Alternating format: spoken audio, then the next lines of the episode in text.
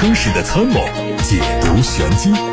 做你修车时的军师，维护权益；做你开车时的朋友，分享乐趣。调频九二七，傍晚六点半，董涛说车，只和车友在一起。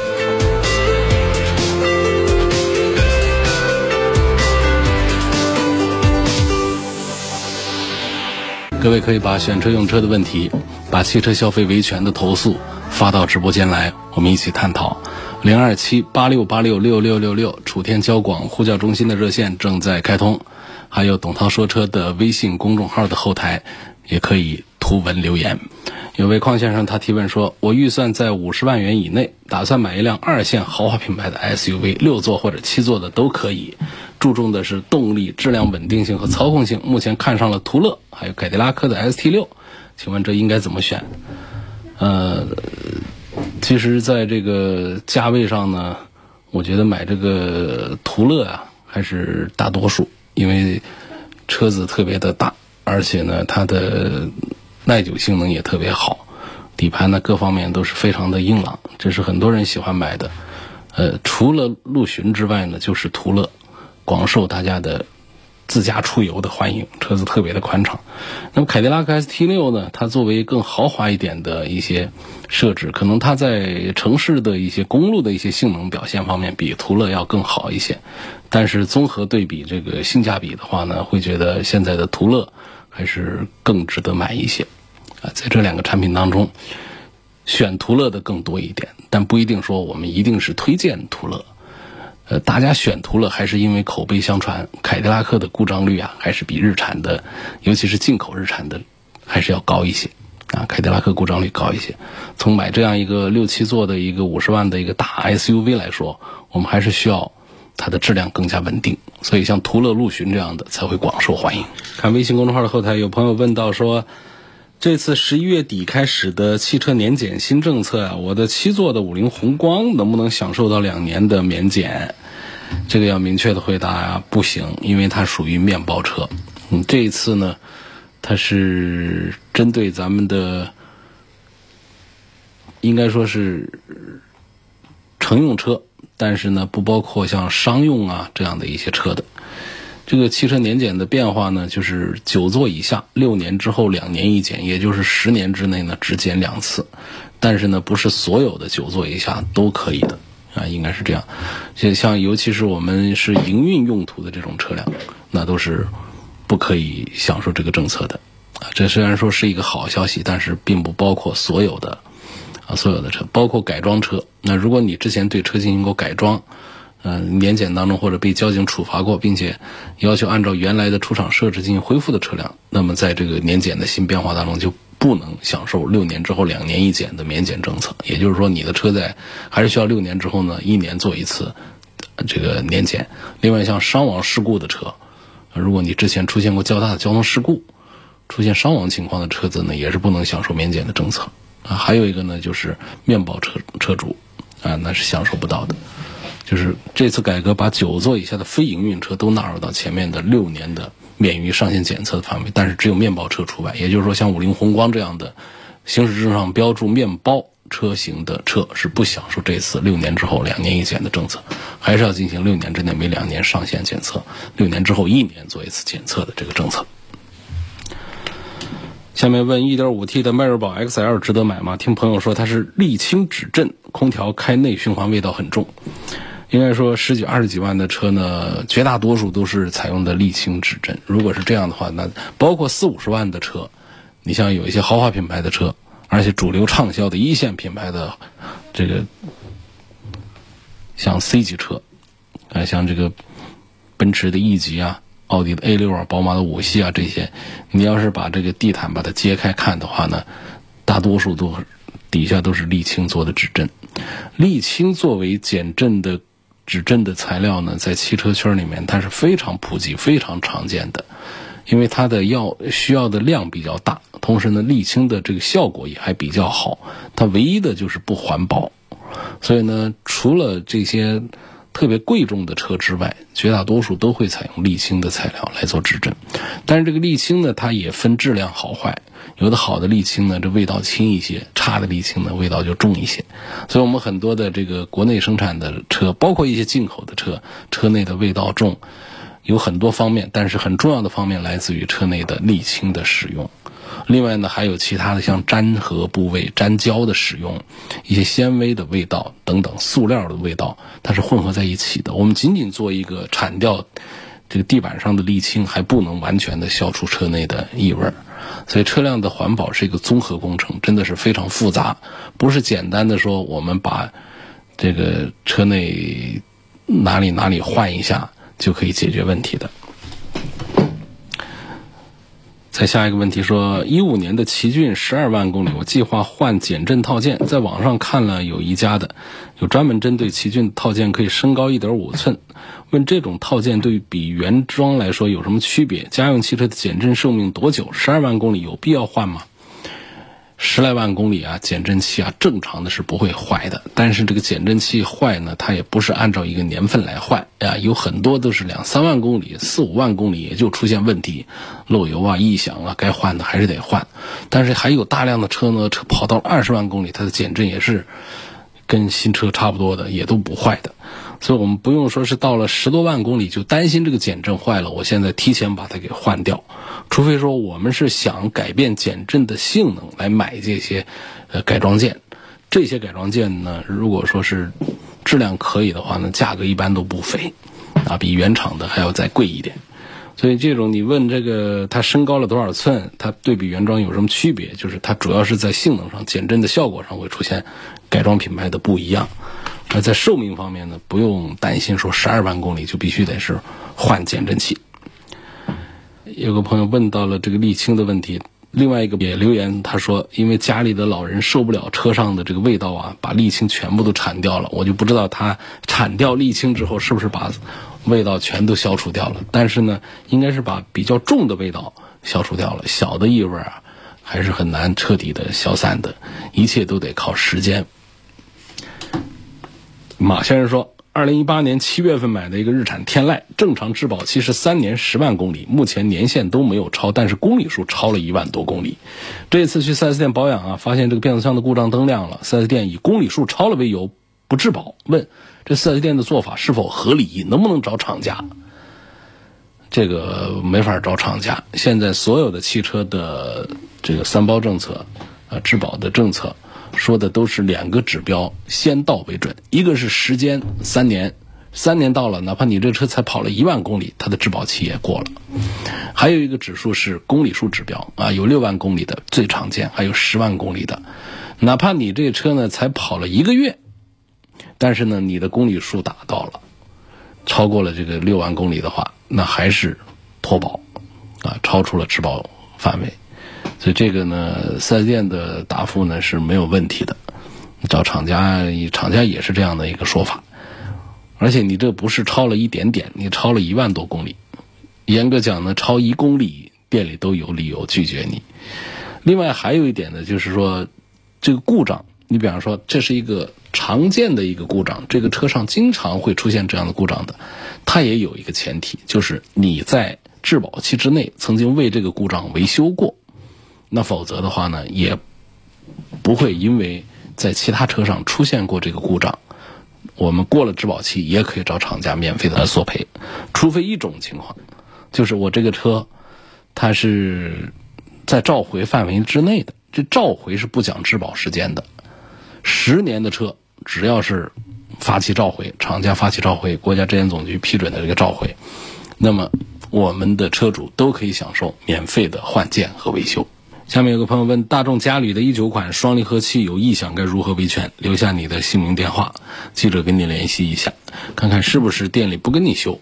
如果说出现了问题，店里还是在接待维修的话，其实也谈不上什么维权不维权，这就是变速箱出现了故障，该修修，换呢可能还得看修了几次以后再说。好，留下电话最好啊。这个微信呢，我们很难在后台啊跟你及时的取得私下的联系。小车五年五万公里大保养最基本的有哪些？其实六万公里才是一个大保养啊，五万公里呢，它也可以作为一个小保养来对待就行。当然，你要把这六万公里的大保养提前的话呢，也是可以的。不同的车到了五万公里保养的项目它都不一样，完全取决于你之前的保养情况以及配件的这个使用寿命。那说哪些是必须要做的一些项目呢？通常来说，在这个五六万公里的时候，火花塞我们是得。呃，来看一看的。一般来说，原厂的火花塞呢，用的材料都不是很好啊，都用的就是普通火花塞，更换周期呢两到四年。那即便是火花塞还可以点火，但是它点火性能。也可能下降了，也会影响车的动力性能和油耗，所以在这五六万公里的时候换火花塞，这是呃必须要做的一个动作。另外呢，像这个空调的滤芯，如果之前一直都没有换过空调的滤芯的话呢，那还是应该换一下。它跟空气的滤芯是一样的。那汽车空调开启的同时，还能够呼吸到新鲜的空气，所以这空调滤芯啊，它是一个要定期更换，本身也便宜。如果你的车是正时皮带的，那么这个五六万公里也是应该检查更换的。链条就不用管它了，机油和机油滤芯这个就不用说了吧。我们像五六千公里啊，或者说全合成的万把公里，这都是得换一下的。这都不是说在五万公里必须要做的项目了。大概就是这些。总体来说呢，就是根据我们之前的保养情况，以及这车的配件的使用寿命，还有各个车呢他们的原厂的要求项目不一样。通常常见的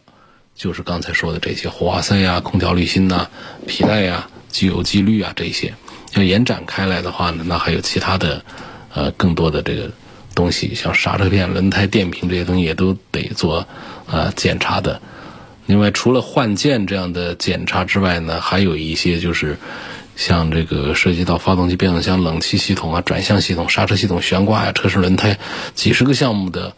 这个检测和维护也都是在五六万公里的时候啊都得做的，它不一定涉及到要更换什么，但是它涉及到需要进行一下检查排查。下面问吉利的新悦和本田的思域比应该选哪一个？吉利的新锐这个车可能很多人都不太熟悉它，这是一个新车啊。这车呢，吉利打出来之后呢，给出的广告也是特别的狠，呃，叫做颠覆家教的颠覆者。但我们实际上从它的市场热度来看呢，恐怕还算不上是一个家轿的新标杆。呃，首先一点，它的价格不便宜。然后呢，这车呢，就是外观和内饰做工确实还是挺对得起这份价格，十几万块钱这做成这样已经很不错了。应该说，在内饰的设计方面，包括在用料方面，那那比思域可能做的还要更好一些。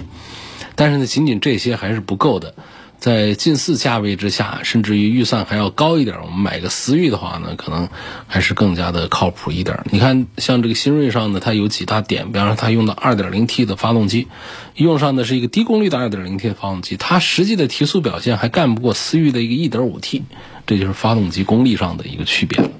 另外呢，在底盘的驾驶感受方面，在保值、在口碑这各个方面，那本田的思域，你要拿它来跟吉利的新锐比的话，那可能就还是。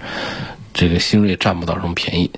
新锐它身上的有几个点，刚才说的设计之外呢，另外就是在这个价位里面，作为 A 级车呢，它的尺寸做的是比较大的，它做到了四米七的车长，这是思域呀，这是卡罗拉呀，这是轩逸他们这一帮车子是比不上的，就是它车内的空间方面做的确实还是还是不错，但是你要论这个性价比来跟思域啊、跟轩逸啊、跟卡罗拉比的话呢，吉利的新锐仍然是不见多少的优势。沃尔沃的 S 九零这车怎么样？是不是推荐呢？呃，跟这个雷克萨斯的 ES 两百比一下，该怎么选？你要讲这个各方面性能好的话，肯定还是沃尔沃的 S 九零要强一些。雷克萨斯的 ES 这个呢，它主要是针对咱们这个对车啊，喜欢它故障特别低，然后呢又比较节油，后期的这个保养各方面都比较省心省钱，当然维修还是比较费钱的。也也还有一点就是它内饰做工、用料各方面非常的精细。这沃尔沃这方面不讲究，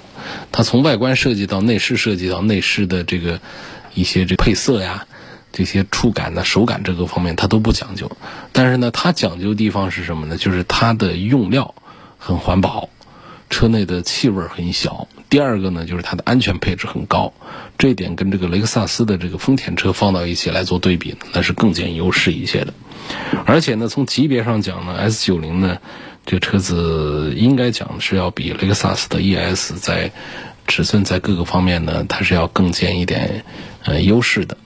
所以说，我们需要这个车开起来更居家、更加安逸的话呢，雷克萨斯 ES 啊是一个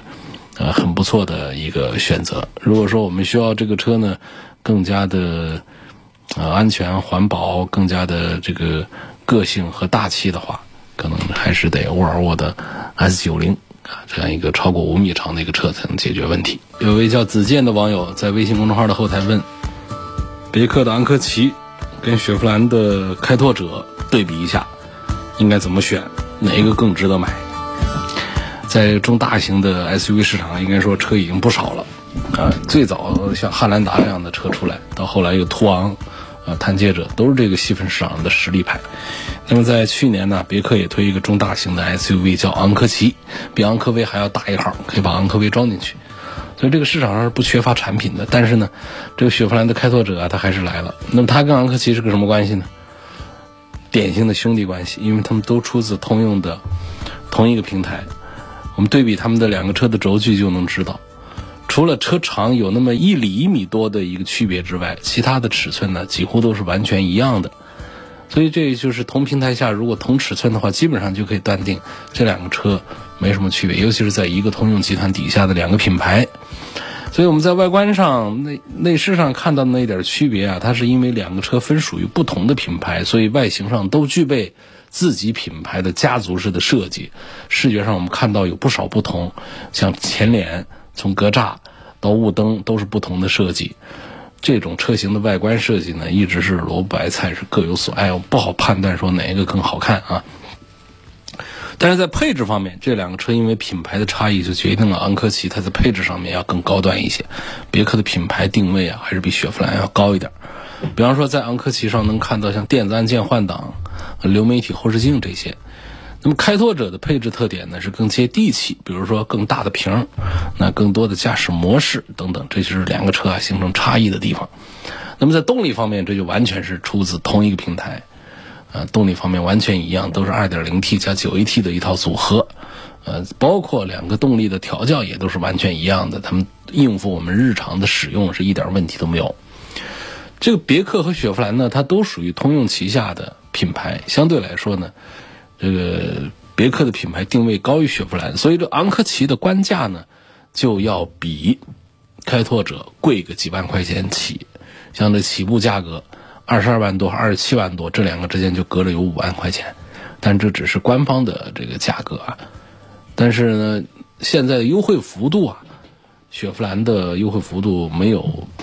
昂科旗的大。那昂科旗动辄四五万的优惠下来呢，实际上已经缩小了和雪佛兰开拓者的价格差异。那么在价格差异只有两三万块钱的情况下，我们是否更应该？考虑一下别克的昂科旗去，要多花两三万块钱，它在配置方面稍高端一点，在品牌上要更高端一点，所以这还是值得的。从本质上来说呢，这两个车是，呃，虽然说隶属于不同的品牌，但是呢，除了品牌的 DNA 之外，相似度很高，可以理解为双车战略，就像是大众的途观 L 和探岳。或者本田的 CRV 和皓影这样的组合，啊，这个冠道和 URV 这样的区别一样的，但是呢，它不像这个南北大众啊、南北本田，像包括丰田，它不像这样，在同样一个集团底下，别克和雪佛兰这两个品牌的溢价能力是不一样的。它不像广本和东本，他们的溢价能力是一样的；一汽大众和上汽大众，他们的溢价能力是一样的。别克和雪佛兰的溢价能力不一样。所以这个昂科旗稍微贵一些，开拓者的价格呢要更加的呃亲民一些。通用在中大型 SUV 市场当中走这一步呢，我觉得从竞争的角度看吧，就是两个车的组合的竞争力肯定是好于单一的车型。不管是谁卖的好，都是通用、上汽通用来这个收割。所以我觉得，呃，两个车型呢，大家从性价比的角度选。从现在的终端的优惠来看的话呢，别克的昂科旗还是更值得考虑一些。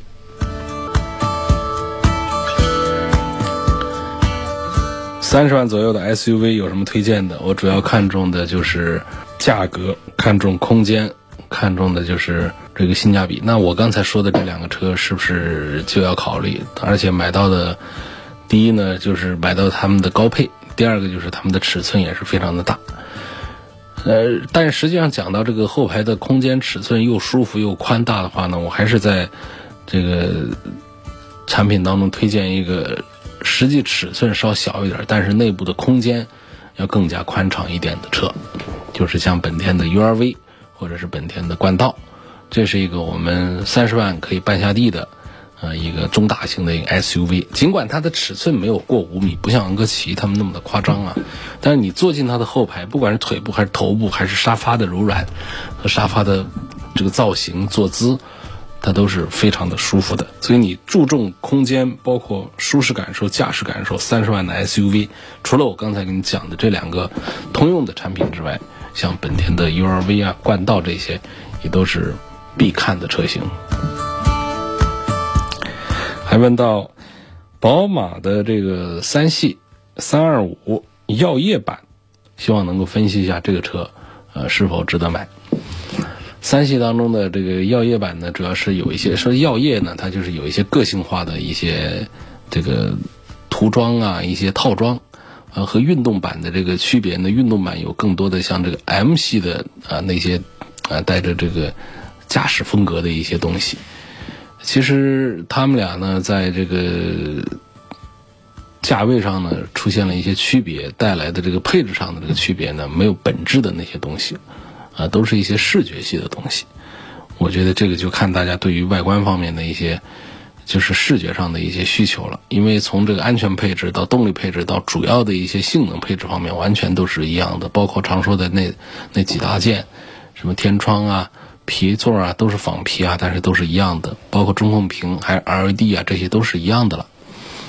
呃，但是耀夜版上有一样东西呢，我提醒注意一下呢，就是它带哈曼卡顿，就带这个原厂的这个高级音响，这个音响的效果还是不错。或者说不带这个音响的效果实在是太烂了，就是买一个宝马三系也好，一个五系也好，要是它不带一个原厂的哈曼卡顿呢？那个纸盆子喇叭直接拆下来可以扔掉，实在是非常的难听。但是我们自己在外面改呢，不管是花个几千块钱还是花个多少钱，你买的哈曼卡顿百分之九十九恨不得全都是假货，这是很难办的。而且就算是弄到了真货，它这个安装的时候这个声场的控制啊，也很难说能够赶上原厂的这个东西。但这东西是多贵呢？其实也不贵啊，尤其是在这个选装里面呢，这个宝马的这一套呢，它做的还是比较厚道的。嗯，有个几千块钱就可以了。当然，它的套装得万把块钱，所以就是说一万多块钱的一个价格差啊，药业版和这个运动版之间，这是一个呃很值得考虑的，就是音响的一个问题。其他方面那些视觉系的一些区别的话，我觉得就可以忽略不关注了。总之呢，在宝马的三系当中呢，三二五确实是性价比是更好，要更值得买一些。我觉得比买这个三二零啊，还是要更加的值得一些，更加划算一些。在一个三系上，我们还是不能接受它用那么低功率的发动机，二点零 T 的低功率，一百五十多匹马力的低功率，低到了跟一个一点五也差不多了。名义上叫二点零，但实际上就跟个一点五差不多，那怎么行呢？我们不说上这个六秒多钟提速的高功率 2.0T，起码得是个中功率的一个 2.0T 啊，在这个三系上才对得住这一副底盘，这套方向盘对得起这个蓝天白云的宝马 logo。所以我建议呢，这个三系买三系啊，除非我们注重的是性能这方面再另说。如果我们注重的是性价比的话，我还是赞成325。有网友留言说：“我代理车是六十五万公里了，还是原厂的减震。”啊，这就是我节目一开头，有位朋友问我，减震是不是十万公里就得换？这不是这样的，这不刚才就出了一位吗？他说他开了五六十万公里的减震都没坏过，也有很多开了一万多公里减震就漏漏油得换掉的。一个是看运气，就是产品呢这些配件呢，它的统一标准是很难做好的，那个体化的差异也大。第二个就是我们的这个用车的这个环境啊，用车的习惯各方面也都不一样。那么这些东西还是注重一个保养，它的使用寿命会更长一些。好，今天就说到这儿了，感谢各位收听和参与每天晚上六点半钟到七点半钟直播的董涛说车。明天晚上的六点半钟继续在调频九二七的电波里说车。